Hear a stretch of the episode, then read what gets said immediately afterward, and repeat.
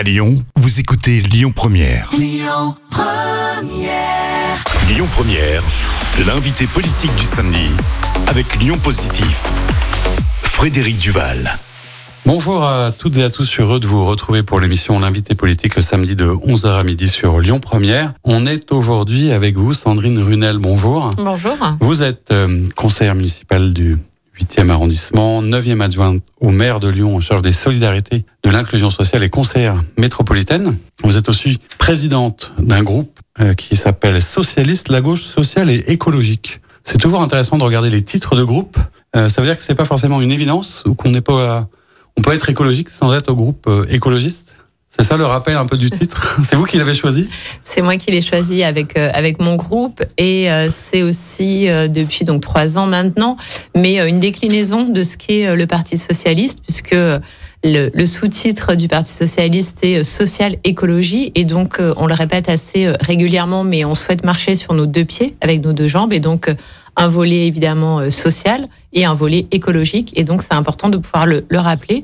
Donc, on a choisi, euh, quand on a été élu à, la ville de Lyon et à la métropole de Lyon, puisque le groupe s'appelle de, de, la même manière, de faire le, le, parallélisme des formes et donc de s'appeler socialiste, puisque c'est notre identité et nos valeurs politiques, et la gauche sociale et écologique, puisqu'on est effectivement une force de gauche sociale et écologique. On reparlera tout ça quand on fera un peu de politique nationale.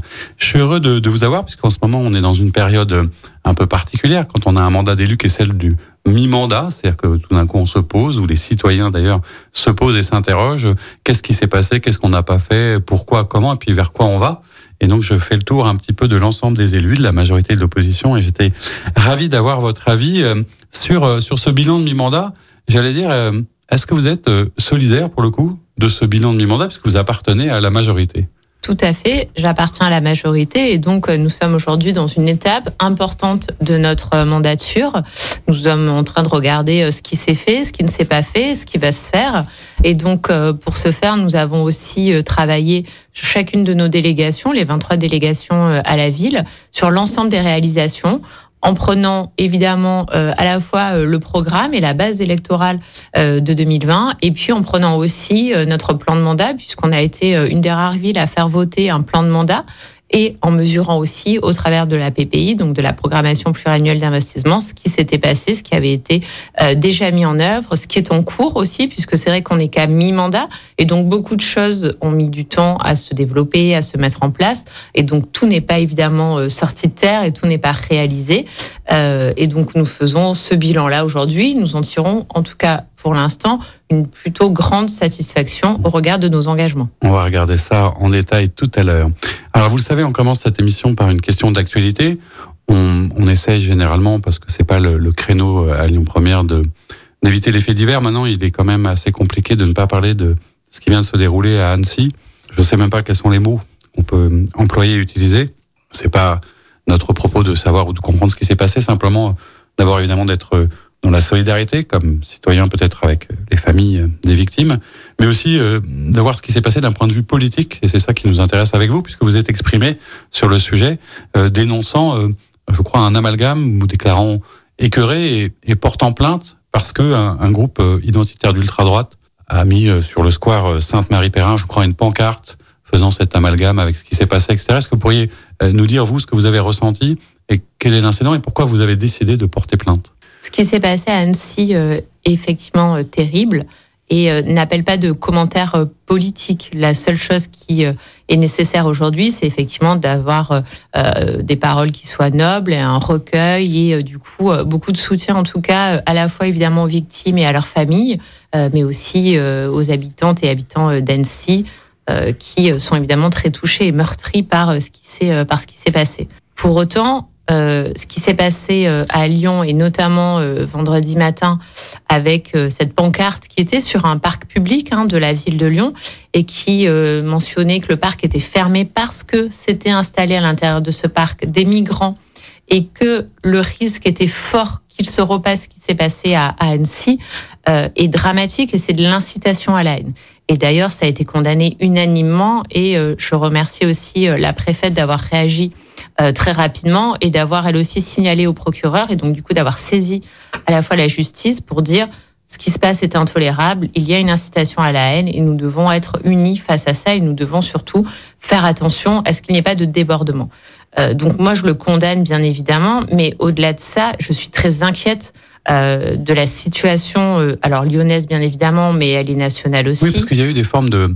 Alors, est-ce que c'est de la surenchère? Comment vous appréciez les commentaires, je veux dire, de la droite républicaine, et évidemment du Front National, tapant sur les problématiques d'immigration, enfin comme s'il y avait une surenchère? Est-ce que ça, vous trouvez que je sais pas, qu'est-ce que vous en pensez par rapport au débat politique aujourd'hui? C'est absolument pas digne, mais bien évidemment, il y a donc forcément un amalgame entre ce sont des étrangers, ce sont forcément des délinquants, ce sont aujourd'hui des meurtriers. Donc, euh, si on veut se sentir en sécurité dans notre pays, si on veut protéger nos enfants, il faut faire partir les étrangers. C'est quand même ça les messages qui sont euh, aujourd'hui euh, proférés par cette ultra droite, par l'ensemble des, commentaires. Alors, je, je, me suis épargnée de tous les lire parce qu'il y a des choses qui sont vraiment très très violentes, très agressives et qui relèvent de la xénophobie. Enfin, c'est vraiment quelque chose qui est assez odieux aujourd'hui, mais qui est très décomplexé. C'est-à-dire que tout le monde s'exprime très librement on, le savait avec Zemmour, on entend le Front National le, dire euh, effectivement euh, sur tous les plateaux télé, mais là aujourd'hui, euh, les citoyens, quels qu'ils soient, peuvent se revendiquer de ces propos et peuvent traiter les étrangers comme des meurtriers sans que personne ne les, ne les inquiète. Oui, c'est presque ça qui, qui, pose problème. On peut comprendre l'émotion effectivement suscitée par ces sujets, mais comment est-ce qu'on explique alors que quelque part, pendant très longtemps, il y avait une sorte de, de rempart républicain? C'est comme si, si la digue avait cédé. Vous avez l'impression que ces propos se répandent davantage dans la société, qu'on est plus facilement enclin à rejeter l'autre, à être dans une forme de violence verbale exacerbée, que la société est peut-être plus violente et plus clivante qu'il y a un moment? La société est plus violente, c'est une réalité, c'est certain. Euh, en même temps, on a aussi euh, des citoyens qui souffrent euh, et donc du coup qui se réfugient dans la haine, qui se réfugient dans la haine de l'autre, qui cherchent à trouver un coupable à leur situation, à leur problématique et qui du coup se disent que c'est les étrangers. On entend aussi que euh, la classe politique déçoit, quelle qu'elle soit, de droite à gauche. Et donc la seule chose qu'on n'a pas essayé, c'est le Front National. Donc pourquoi on n'irait pas? Allons-y. Euh, et que c'est peut-être eux qui ont la qui ont la, la solution. On entend tout et n'importe quoi sur euh, le grand remplacement aussi. Donc tout ça finalement, à force de l'entendre, est intégré, partagé, peut-être des fois pas compris, mais en tout cas c'est répété par un bon nombre de citoyens. Et tout ça a des conséquences qui sont mais dramatiques sur la société, sur notre vivre ensemble et sur notre cohésion euh, sociale et nationale. Donc oui, aujourd'hui, il y a une inquiétude forte à avoir. Et ce qui se passait précédemment, mais notamment sur des élections euh, locales ou nationales, sur ce qu'on appelait le front républicain, ne fonctionne plus aujourd'hui. On le voit bien, on l'a vu aux dernières élections. Donc on voit que finalement, la droite ne joue plus le jeu. Euh, elle n'est pas à nos côtés. Et quand je dis à nos côtés, c'est vraiment dans la classe politique elle n'est plus là pour garantir quand même le, respect de l'autre et le respect de chacun euh, sur notre territoire. Qu'est-ce qu'il y a comme euh, piste de solution comme ça quand on est, comme vous, une élue locale, qu'on a les, valeurs que, vous portez effectivement et vos engagements?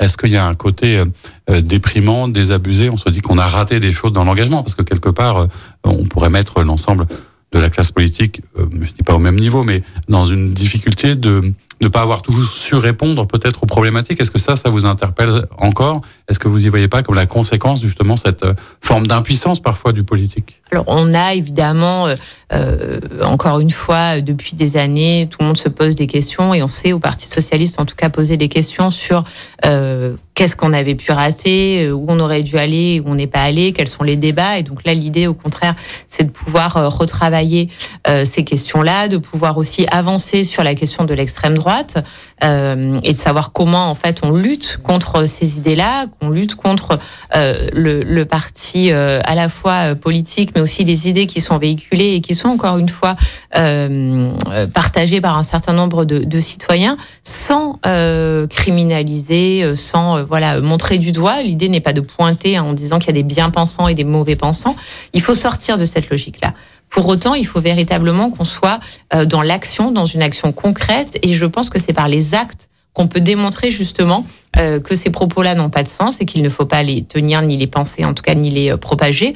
Et donc il faut qu'on mette en place des actions assez concrètes qui vont montrer aujourd'hui que d'une part euh, les étrangers ne sont pas une menace, que c'est une richesse, que l'autre est une richesse, et sans même parler de la question des étrangers, que son voisin en fait n'est pas une menace pour sa euh, sécurité euh, et sa sécurité de manière euh, globale. Mais il faut qu'on règle aussi les problèmes des Français, qui sont des problèmes avant tout sociaux, des problèmes financiers et qui sont des problèmes très concrets du quotidien. Ce dont on va reparler justement dans une deuxième partie de notre émission. À tout de suite. On se retrouve pour la deuxième partie de notre émission L'invité politique le samedi de 11h à midi, toujours avec vous, Sandrine Runel. On était juste avant dans cette première partie d'émission sur des sujets compliqués avec ce qui s'était passé à Annecy et la manière dont la, société euh, évoluait avec euh, parfois cette recherche d'un bouc émissaire. Et c'est vrai que dans le cadre de vos délégations, hein, la solidarité, les solidarités d'ailleurs, l'inclusion sociale, vous avez été souvent amené à vous exprimer vis-à-vis euh, des plus faibles ou des plus fragiles.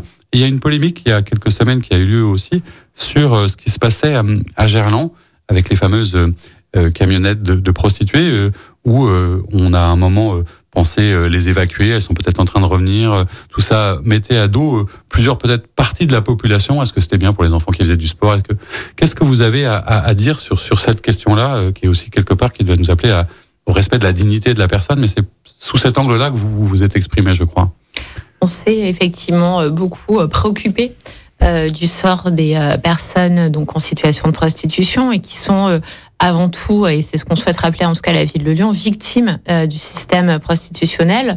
Et donc, euh, il y a eu encore une fois, euh, évidemment, des difficultés rencontrées entre notamment les personnes donc dans les dans les camionnettes, et puis, comme c'était en proximité de, de, la plaine des Jeux, des collectifs de parents qui s'inquiétaient et à évidemment juste titre du de la proximité, notamment de leur de la pratique sportive et du coup de leurs enfants qui peuvent être des enfants de 6, 7, 8 ans, euh, mais on a aussi des, adolescents de, des adolescentes de, plus de 15 ans euh, qui vont faire du sport, qui rentrent tard le soir et qui sont euh, malheureusement victimes, en tout cas témoins du, spectacle. Et il y a donc à la fois, bien sûr, ces prostituées qui sont dans des, dans des camionnettes, mais il y a aussi tout ce qu'il y a autour. Et toute la clientèle, euh, le trafic et euh, du coup des euh, conflits. Il peut y avoir des bagarres, il peut y avoir aussi beaucoup de violences. Des violences, etc. Exactement. qu'est-ce que peut faire la ville de Lyon et vous comme adjointe? Qu'est-ce que vous pouvez faire concrètement sur ces questions-là? Alors du coup, nous on a agi sur deux sur deux volets. Donc le premier sur lequel on s'est beaucoup investi, sur lequel moi je me suis personnellement investi, qui est la question bien évidemment de l'accompagnement des personnes prostituées avec des financements renforcés euh, des associations qui interviennent du coup sur ce territoire, parce que les prostituées euh, sont quand même aussi accompagnées par des, des associations, donc euh, le mouvement du Nid, l'Amicale du Nid, Cabiria, qui sont les, les, principales associations, mais on a d'autres maraudes aussi de, de bénévoles qui, qui, interviennent, et donc on a renforcé les moyens à ces associations pour qu'elles puissent accompagner au mieux sur des aspects plus sociaux, sur des questions d'hébergement, sur des questions d'accès aux droits, de prévention, de réinsertion, de soins et puis surtout voilà sur cette question sanitaire euh, liée à l'hygiène, liée à la santé. Et ce sont vraiment des axes qui sont euh, fortement euh, mobilisés pour améliorer en tout cas voilà leur prise en charge et leur santé de manière beaucoup plus beaucoup plus globale. Et à côté de ça, puisqu'on entend aussi hein, les les craintes, les plaintes et puis des fois la colère aussi des, des, parents, la ville a travaillé avec donc son service des, des sports sur la sécurisation de la plaine des Jeux, donc en mettant en place une clôture occultante tout autour de la plaine des Jeux. Donc évidemment, ça a pris beaucoup de temps. Ça a été décidé euh, l'année dernière déjà au mois de juillet, euh, et là on vient à peine de finir euh, les travaux. Donc on voit que ça a pris du temps. Donc pendant le temps des travaux, il n'y a pas y a pas eu une grande efficacité, bien évidemment, de cette clôture, puisque au contraire, c'était ouvert et donc ce qui se passait entre la plaine des Jeux et les camionnettes était tout à fait visible. Mais là, aujourd'hui, on a voilà une clôture qui sécurise euh, la pratique sportive, qu'il y avait d'autres intrusions aussi qui n'étaient pas liées que euh, à la présence des camionnettes. Donc aujourd'hui, on a une clôture qui sécurise euh, cette cette pratique, qui ferme l'accès à la plaine à la plaine des jeux, et puis une clôture qui est occultante aussi, et donc qui permet aux enfants qui font du sport de ne pas avoir vue sur d'être préservé d'ailleurs dans, dans, les deux sens. Exactement. Le, le prétexte de l'expulsion, c'était l'arrivée prochaine de la Coupe du Monde de rugby. Est-ce que vous pensez que c'était un prétexte digne? Est-ce que c'était un vrai prétexte? On parle d'ailleurs euh, euh, peut-être d'une possibilité de nouveau qu'elle revienne, c'est après la Coupe du Monde. Je crois que vous vous êtes exprimé, donc vous n'étiez pas forcément opposé à ça. Est-ce que vous comprenez que ce soit un sujet euh, sensible et qu'il faille beaucoup de pédagogie? C'est aussi pour ça qu'on vous en parle comment on traite la question. Hein, vous l'avez expliqué par l'accompagnement. Est-ce que le prétexte de la Coupe du Monde, c'est un bon prétexte? Est-ce qu'on peut tout faire parce qu'on va accueillir tout le monde? Alors non, puis la, la, situation, on le voit bien, n'a rien réglé. Cet arrêté n'a pas réglé la situation puisque les camionnettes sont actuellement revenues et réinstallées en soirée euh, autour des rues, notamment Chamboin et, Pierre de Coubertin. Donc au final, cet arrêté n'est en tout cas pour l'instant pas appliqué. Euh, l'évacuation n'a fait que reporter euh, cette situation-là et donc les camionnettes euh, ont disparu pendant trois, quatre jours, une semaine et elles sont finalement revenues. Donc ce n'est pas en chassant et en expulsant ces camionnettes-là qu'on va régler le problème autour de la plaine des Jeux. Il y a la Coupe du Monde de rugby qui arrive et on l'a redit, la ville de Lyon est bien consciente de la nécessité de sécuriser les accès, de protéger euh, les euh, visiteurs, de pouvoir protéger aussi euh, les, le Candle Black qu'on va, qu'on va accueillir. Il va y avoir des matchs en permanence, des entraînements. Il va y avoir aussi beaucoup de monde, des citoyens, des habitants de Lyon et, de la métropole qui vont venir les rencontrer, venir faire des entraînements. Euh, donc il va y avoir beaucoup plus de circulation qu'il n'y a aujourd'hui. Donc il va falloir sécuriser ces périmètres-là. Donc on est bien conscient aussi euh, du fait de ne pas pouvoir laisser cohabiter euh, des pratiques qui ne sont pas forcément de bonne de bonne loi. Donc on entend bien tout ça. Pour autant, ce n'est pas en évacuant comme ça, sans prise en charge derrière, sans euh, situation d'accompagnement, qu'on va pouvoir euh, traiter ces, ces, questions. Et donc nous, ce qu'on prône à la ville, c'est de pouvoir être dans une démarche qui est digne d'accompagnement et d'augmenter la loi de 2016 qui l'a permis, les parcours de sortie de prostitution. Donc moi, je m'appuie sur la loi de 2016, qui est une loi qui doit pénaliser les clients et qui doit permettre l'accompagnement à la sortie de prostitution pour, euh, pour ces personnes. Donc voilà, du coup, renforçons nos moyens d'accompagnement, ne chassons pas les gens, ils reviennent, ils reviennent dans des conditions qui sont pires. Alors, on parlait de, de semi-mandat, on a commencé par une première question, je vous demandais est-ce que vous êtes solidaire Globalement, j'ai entendu que oui, puisque vous êtes euh, dans la majorité actuelle à la ville de Lyon et donc aussi également à la métropole. Néanmoins, on a l'impression que sur un certain nombre de sujets, euh, peut-être la ZFE, peut-être un certain nombre d'autres, commence à se faire jour des petites distinctions, des petites différences, comme si chaque composante de la majorité jouait un peu sa propre musique. Est-ce que c'est une vérité? Est-ce que je me trompe? Est-ce qu'on raconte n'importe quoi? Sur la ZFE, euh, ça a été d'ailleurs euh, plutôt euh, plutôt dit et mis en avant, notamment à la fois au Conseil municipal de Lyon, mais aussi au Conseil de, de la métropole. nous socialistes l'avons dit, à la fois à Lyon, mais aussi dans les territoires de la métropole. Il y a une nécessité évidemment à mettre en place cette ZFE puisqu'on a une urgence climatique qui est là et qui est bien réelle. On a des taux de pollution qui sont très importants à Lyon, des pics de pollution plus de 20 jours pendant pendant les mois de, de juillet et août. Donc il faut agir et on ne peut pas attendre. Pour autant, il faut aussi considérer les personnes les plus vulnérables, les plus modestes et qui n'ont pas les moyens aujourd'hui de suivre. Et ce n'est pas euh, ni les aides de l'État, euh, ni euh, une agence de la mobilité qui va pouvoir régler ces situations. Donc, il faut un calendrier qui nous permette de pouvoir accompagner, encore une fois, on est vraiment dans cette démarche de pouvoir accompagner les plus modestes et les plus Donc précaires. Vous étiez plutôt pour le, le, report de la mise en œuvre de la ZFE tel que ça avait été annoncé par le président Bruno Tout Bernard à fait, de deux ans cette, cette ambition de 2026, nous la portions et elle était pour nous nécessaire, euh, mais elle devait s'appliquer avec des moyens. Les moyens n'étant pas là, on ne peut pas pénaliser. On ne peut pas empêcher des personnes qui vivent dans le 8e arrondissement, qui vivent à Vaux-en-Velin, qui vivent à Vénissieux, de circuler. Ce sont des familles, des ménages qui ont besoin de leur voiture pour se déplacer. Ce n'est pas un choix, c'est une nécessité. Et donc, en fait, on n'empêche pas les gens de circuler. On n'assigne pas à domicile et à résidence des personnes parce qu'elles ont une voiture qui pollue.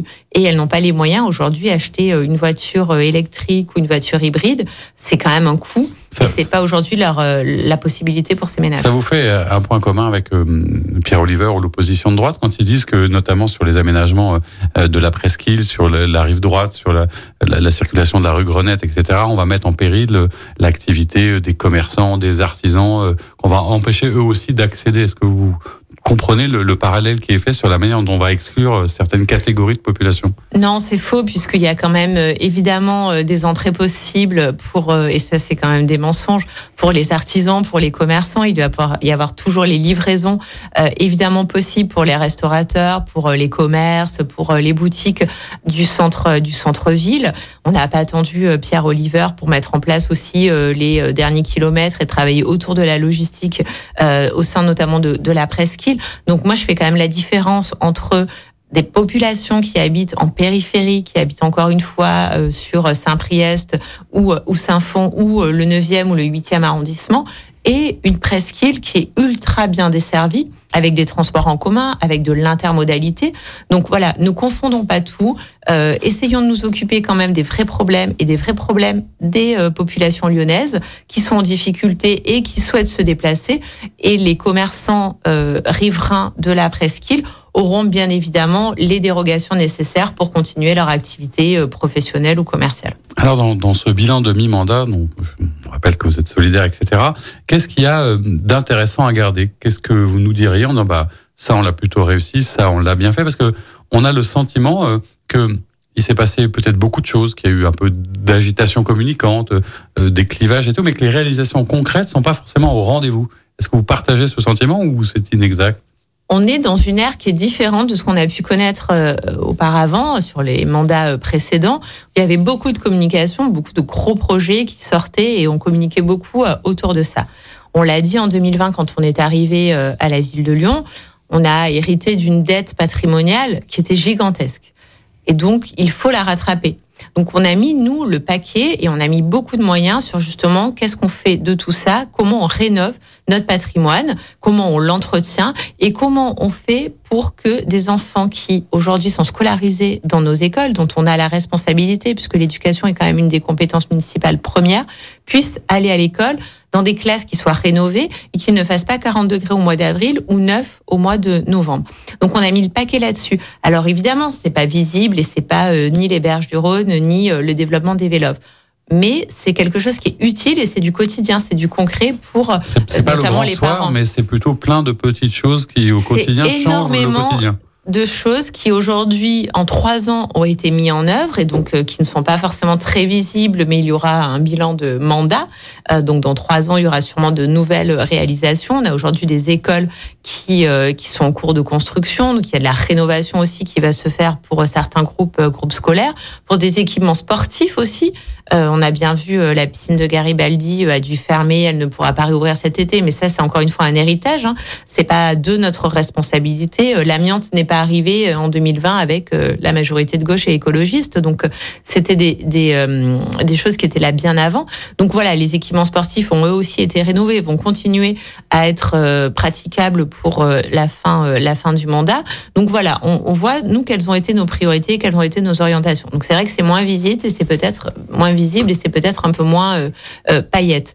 Mais à côté de ça, on a aussi euh, développé toute la végétalisation de la ville des rues aux enfants. Aujourd'hui, on est à plus de 40 rues qui ont été euh, piétonnisées devant, euh, devant les abords d'école. Donc, en fait, c'est comment on facilite finalement plutôt la vie des gens euh, quotidienne et comment on arrive à développer cette ville du quart d'heure ou cette ville, en fait, en tout cas, de la proximité? Est-ce que les, voies lyonnaises sont une manière de, de pacifier les usages, la confrontation de circulation? Est-ce que c'est plutôt quelque chose de positif, de négatif, ou c'est parce qu'on est un peu entre les deux que c'est compliqué quand même? Parce que quand on voit les discussions sur les réunions de concertation, sur la manière dont ça se passe, sur les conflits d'usage, on ne doit pas être forcément euh, très, au clair avec ça. Qu'est-ce que vous en pensez? C'est une bonne chose de toute façon Bien évidemment c'est une bonne chose puisque ça sécurise la pratique euh, du vélo et le déplacement qui est aujourd'hui quand même aussi en forte euh, évolution et augmentation euh, sur Lyon. il y a eu des réunions de concertation. Il y a effectivement des territoires, deux territoires et donc deux voies lyonnaises sur lesquelles il y a des complications et des discussions avec les, les mairies notamment. Sur Lyon, aujourd'hui, les voies lyonnaises ont été le prolongement de ce qui se faisait déjà et des voies qui ont été sécurisées, mais qui étaient déjà des voies existantes et des voies qui étaient pratiquées et utilisées. Donc on est aujourd'hui plutôt dans comment on renforce l'accès et la pratique du vélo et comment on renforce son déplacement. Et là, on est vraiment dans l'alternative à la voiture. Donc ça rejoint un peu ce qu'on se disait tout à l'heure sur la ZFE.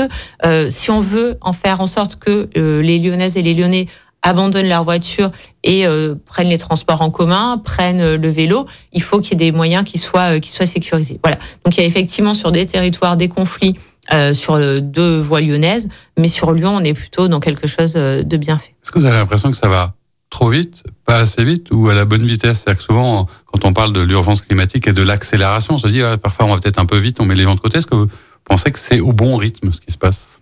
C'est au rythme, j'ai envie de dire qu'on qu'on peut maîtriser et en tout cas tenir. Euh, oui, on aimerait que ça aille plus vite, bien évidemment. On aimerait que les choses aillent beaucoup plus vite.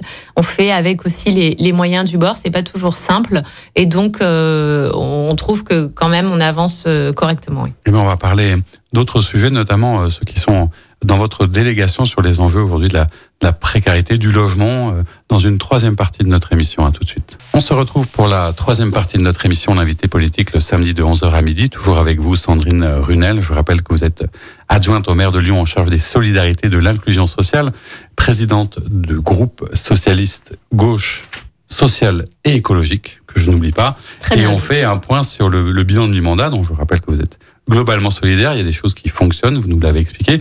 Il y a aussi des choses qui malheureusement euh, fonctionnent peut-être moins bien, dont certaines ont un lien euh, avec votre délégation. Alors, c'est pas de votre responsabilité, mais c'est peut-être de votre responsabilité de vous en emparer, de nous parler de, de ces sujets et de pourquoi peut-être on est un peu démunis. Euh, la première chose, euh, on a tous été confrontés, on l'est encore, à une très très forte inflation. Euh, vous êtes en charge des solidarités et de l'inclusion sociale et vous avez alerté à plusieurs reprises euh, l'ensemble des autorités, etc., sur l'augmentation de la pré- précarité des, plus fragiles. Est-ce que vous pourriez nous, nous, livrer un peu le constat de ce qui se passe aujourd'hui et de, de ce qu'on peut faire concrètement quand on est une élue comme vous à la ville de Lyon? On a constaté euh, déjà en, en 2022, mais en tout cas une forte évidemment euh, augmentation des coûts de la vie, notamment liés euh, à l'alimentation. On a plusieurs réponses qui peuvent être proposées aujourd'hui à la fois par la ville et par le CCS de la ville, donc le Centre communal d'action sociale, puisque euh, dès mon arrivée euh, à la présidence du CCAS, j'ai souhaité pouvoir développer des dispositifs, notamment d'épicerie sociale et solidaire, donc qui sont aujourd'hui euh, en, en, œuvre, hein, qui sont ouverts et qui fonctionnent et qui peuvent accueillir un certain nombre de, de personnes, qui permettent aujourd'hui de pouvoir distribuer des produits avec une alimentation saine, durable, de qualité, en circuit court avec des producteurs locaux qui nous qui nous approvisionnent. Et donc l'idée, en tout cas, était de pouvoir développer des dispositifs qui allaient amortir amoindrir, je n'irai pas jusque-là, mais en tout cas qu'elle allait pouvoir aussi euh, permettre, encore une fois, aux plus précaires de pouvoir continuer à s'alimenter, puisqu'on sait qu'aujourd'hui, sur la métropole de Lyon notamment, 15% ne mangent pas à leur faim. Voilà, donc 15% de la population ne mange pas à sa faim. Donc on a développé euh, ce dispositif d'épicerie euh, sociale et solidaire, et on a vu depuis son ouverture, en un an, le coût moyen du panier augmenter de plus de 20%. Voilà. Donc aujourd'hui, c'est un véritable service qui est rendu à la population. Ce sont des personnes qui viennent et qui font leurs courses à l'épicerie sociale et solidaire parce qu'elles n'ont pas d'autre solution, elles n'ont pas d'autre choix si elles veulent manger et nourrir leur famille. À côté de ça, on a aussi revu la question de la restauration scolaire avec une tarification qui est adaptée. Et aujourd'hui, le CCS prend en charge pour les plus précaires les dépenses de cantine pour des personnes qui n'arrivent pas à payer. Donc il y a des dispositifs. On voit d'ailleurs c'est souvent important de le rappeler que la puissance publique ne peut pas tout et qu'il y a un grand besoin du tissu associatif et du maillage hein, qui existe, que je, crois savoir vous, aider et accompagner. Euh, euh, mais c'est quand même inquiétant, c'est-à-dire que jusqu'où ça ira et comment on, est. On parlait tout à l'heure un peu de, de parfois de l'impuissance du politique. Est-ce que de temps en temps, c'est pas quelque chose qui vous inquiète parce que malgré, on ne pourra pas trouver des subventions partout. On pourra peut-être. Comment vous faites face à ça? Comment vous imaginez euh, traiter euh, ces sujets au-delà de ce que vous pouvez déjà faire? J'ai vu en, en, un an, les 12 derniers mois, une dizaine de distributions étudiantes alimentaires voir le jour, comme ça, de manière assez spontanée, avec des partenariats, avec des dons, avec euh, des gros, euh, des grosses enseignes qui euh, distribuent et qui euh, permettent du coup d'avoir cette redistribution euh, alimentaire. C'est des choses qu'on voyait pas euh, il y a trois ans, il y a quatre ans, en tout cas avant la crise, avant la crise sanitaire. Donc oui, il y a une forte mobilisation du secteur associatif, c'est certain, et heureusement. Les restos du cœur font le même constat que nous, une augmentation à la fois des bénéficiaires, hein, des personnes qui viennent pour recevoir un panier, une aide alimentaire, mais aussi de la, de la charge en fait que ça représente pour, pour ces familles. Et donc, il faut qu'on soit aussi aux côtés à la fois du secteur associatif, mais il faut qu'on soit sur le terrain. Et donc, nous, notre volonté à la ville, c'est de pouvoir avec notre CCS, hein, qui est quand même aussi euh, notre action de terrain, de proximité, qui est le fer de lance de la politique sociale de, de, la ville, être en place et pouvoir permettre justement, aux côtés des associations, d'accompagner euh, les plus précaires. Donc, sur, sur ces on, sujets, on est vous, sur ces sujets-là, oui. Vous coordonnez d'ailleurs avec la métropole, parce que ça fait aussi partie de ses, ses compétences? Tout à fait. Donc il y a eu aussi un partenariat qui est assez fort avec la métropole, qui aide les agriculteurs locaux, qui aide aussi euh, au développement de euh, l'alimentation durable. Et donc il y a évidemment un partenariat aussi entre ce que l'on fait sur le territoire de Lyon et ce que fait la métropole à, ce niveau-là. Et, là, on l'a vu aussi euh, très récemment, la, la, la nouvelle grille de tarification pour les cantines dans les collèges. Donc voilà, on voit qu'en fait, on est deux collectivités très engagées sur ces questions sociales et qui euh, travaillent euh, du coup de manière assez parallèle aussi sur euh, ces questions d'accompagnement des plus fragiles. Alors, il, y a, il y a un sujet, je sais, qui, qui, vous tient à cœur et sur lequel vous exprimez souvent, qui est celui du, du sans-abrisme, qui malheureusement ne va pas en, s'arrangeant. Quand on parle de, de, personnes sans abri, on parle bien sûr des questions des, des logements d'urgence, mais qui dit urgence dit forcément quelque chose de précaire et de provisoire. Or, on le sait aujourd'hui, euh, le territoire, alors c'est pas que à Lyon, hein, partout, euh, on a une vraie problématique autour de de l'immobilier, du logement, de la construction de logements et notamment de logements sociaux. Euh, je crois que la, la, majorité à laquelle vous appartenez s'était engagée sur un certain nombre de chiffres assez importants. On sait qu'on n'y sera pas. Comment est-ce que vous vivez cette situation et quelles mesures vous prenez pour essayer de, de limiter euh, ces sujets. D'ailleurs, à quoi c'est dû cette crise de l'immobilier assez soudaine? Elle est nationale, elle est partagée, enfin je dirais même européenne, mais en tout cas euh, chaque ville, chaque territoire, en tout cas les territoires en tension euh, le sont. Euh, il y a plusieurs dispositifs qu'on a qu'on a mis en œuvre et que par ailleurs on avait annoncé aussi euh, et pendant la campagne et après notre élection, comme l'encadrement des loyers.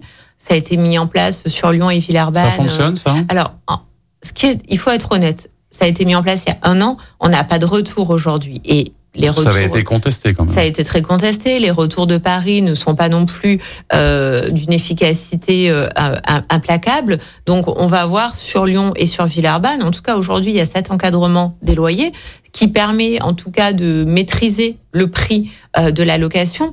Mais au-delà de ça, ce qui manque, c'est vraiment le logement, c'est le produit même. Donc aujourd'hui, les gens n'arrivent plus à se loger, n'arrivent plus à se loger dans Lyon, même en périphérie, c'est euh, compliqué. Donc oui, il y a une nécessité de construire des logements. Ça prendra du temps.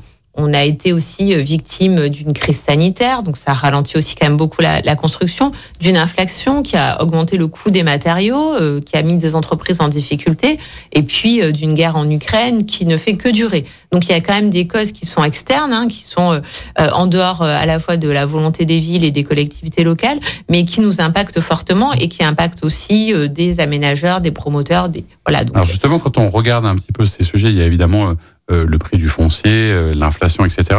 Euh, D'aucuns disent aussi que, sur le territoire de la métropole, il y a un certain nombre de maires qui sont peut-être moins enclins aujourd'hui à signer des permis de construire, qui veulent un peu lutter contre une forme d'urbanisation.